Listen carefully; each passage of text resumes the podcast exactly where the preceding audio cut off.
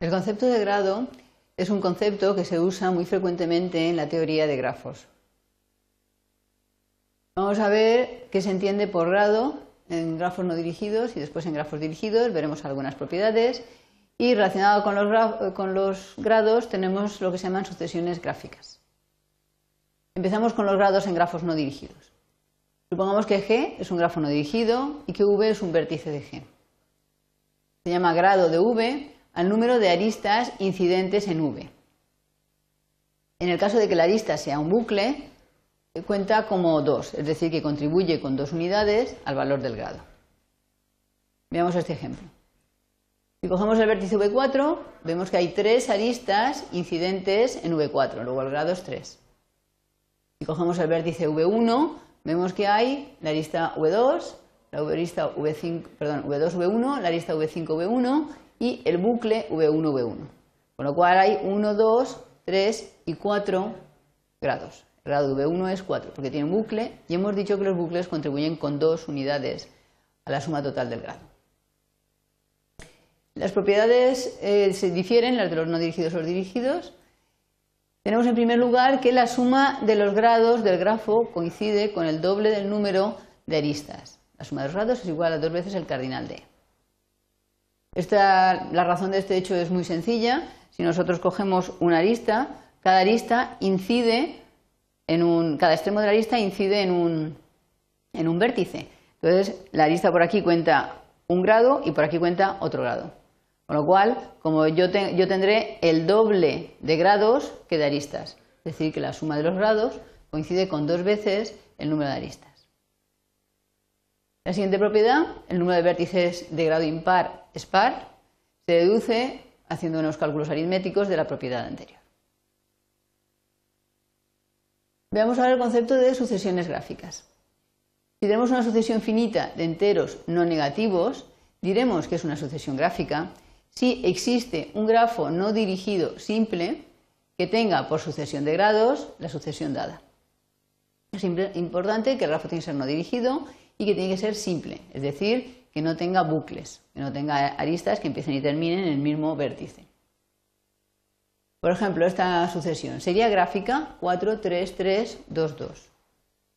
Bueno, pues esta sucesión sí es gráfica porque hemos podido dibujar este gráfico, digo, perdón, este grafo, que tiene un vértice de grado 4, que es el V2, un vértice de grado 3, que es el V4, otro de grado 3, que es el V5, y dos de grado 2, que son el V1 y el V3.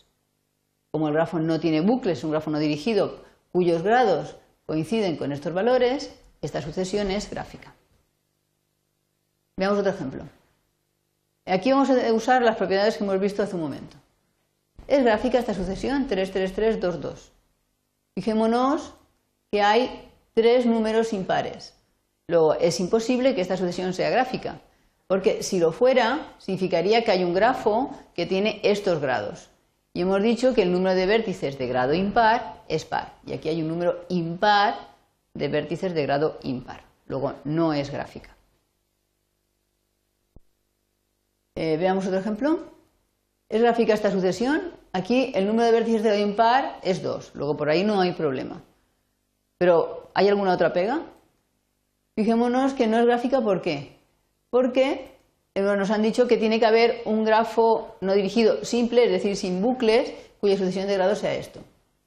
Si este vértice, si hay un vértice que tiene grado 6, eso significa que tiene que estar unido a seis vértices distintos de él, puesto que no hay bucles. Y aquí, si hubiera un grafo con estos grados, habría 1, 2, 3 y 4 vértices además de él. Con lo cual, como no hay 6, no es posible encontrar el grafo del que estamos hablando. Con lo cual, la sucesión tampoco es gráfica. De hecho, hay un algoritmo que resuelve este problema. El algoritmo está basado en el teorema de Hakimi. El teorema de Hakimi, aunque tiene un enunciado un tanto aparatoso, es muy sencillo luego de poner en práctica para hacer el algoritmo. Supongamos que tenemos esta sucesión de números no negativos. Los números están puestos eh, con nombres distintos porque la terminología nos ayuda a decir qué es lo que vamos a hacer. Tenemos un, vértice, o sea, tenemos un número S, T1, T2, dice que es decreciente, luego S es mayor o igual que T1, mayor o igual que T2, mayor, mayor, mayor igual que TS, etc. Fijémonos que esta S es la misma que S, que esta de aquí. Es decir, que está un, vértice que tiene grado S y luego S vértices que tienen grados T1, T2, TS y luego R vértices que tienen, perdón, R, números que tienen valores de 1, de 2, de R. Entonces, diremos que esta sucesión es gráfica si solo si esta lo es. ¿Qué es lo que estamos haciendo? Eh, mm, trasladamos este problema aquí. Fijémonos que aquí la S estaba y aquí no. O sea que aquí hay S más R más 1 números, mientras que aquí solamente hay S más R números. Es decir, que esta tiene un número menos. Lo que hago es reducir el problema. En vez de analizar si hay una sucesión gráfica con estos valores, como, eh, que haya un grafo con estos valores como grados, miro si hay un grafo que tenga estos valores como grados. Pero es más sencillo porque hay un número menos. Este a su vez le puedo volver a aplicar el teorema y entonces tendría uno menos. Así hasta que al final lo que tengo que hacer es buscar un grafo que tiene solamente eh, dos valores, dos grados. Eso es muy fácil. Y luego, si esa es gráfica, esta lo será. Y si la última no es gráfica, esta no la será. O sea, es un proceso iterativo.